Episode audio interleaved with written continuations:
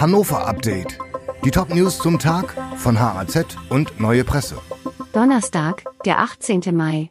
Schüsse im Flüchtlingsheim. In der Flüchtlingsunterkunft Altfinhorst hat am Mittwochmorgen ein Polizist mehrere Schüsse auf einen Bewohner abgegeben. Der 25-jährige Mann wurde lebensgefährlich verletzt in ein Krankenhaus gebracht. Zuvor hatte es offenbar einen Konflikt wegen der Hausordnung gegeben, der Bewohner habe laut Innenministerium die Sicherheitskräfte der Einrichtung und später auch die dazugerufenen Polizisten mit einem Messer bedroht. Da er auf die Ansprache der Beamten nicht reagiert habe und mit dem Messer auf sie zugelaufen sei, habe ein Polizist geschossen. Wie viele Schüsse abgegeben wurden, ist unklar, die Staatsanwaltschaft hat die Ermittlungen übernommen. Zeckengefahr steigt. Der milde Winter begünstigt die Verbreitung von Zecken. Experte Masia Monassehian vom Landesgesundheitsamt begründet das insbesondere mit den milden Wintern. Die Region Hannover hat schon viele Zecken, sagt Monassehian. Die Gefahr, die von den Blutsaugern ausgeht, sei dabei nicht zu unterschätzen. Etwa 10 bis 40 Prozent übertragen Borrelien.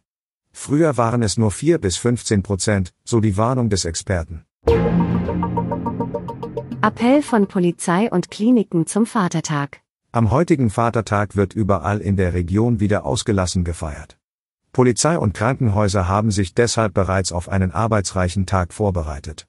Denn auch in diesem Jahr ist wieder mit Unfällen, Auseinandersetzungen oder Sachbeschädigungen zu rechnen. Polizei und Kliniken appellierten im Vorfeld deshalb an die Feiernden, sich friedlich zu verhalten.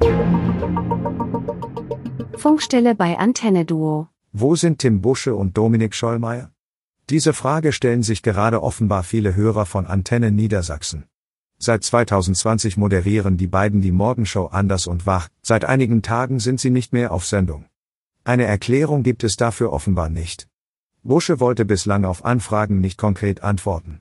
Programmdirektor Benny Costa schrieb auf eine Anfrage dieser Redaktion nur kurz und knapp zurück, derzeit gibt es nichts zu kommentieren. Wenn sich das ändert, melden wir uns. Die Redaktion für dieses Update hatte Soran Pantic. Alle weiteren Ereignisse und Entwicklungen zum Tag ständig aktuell unter haz.de und neuepresse.de.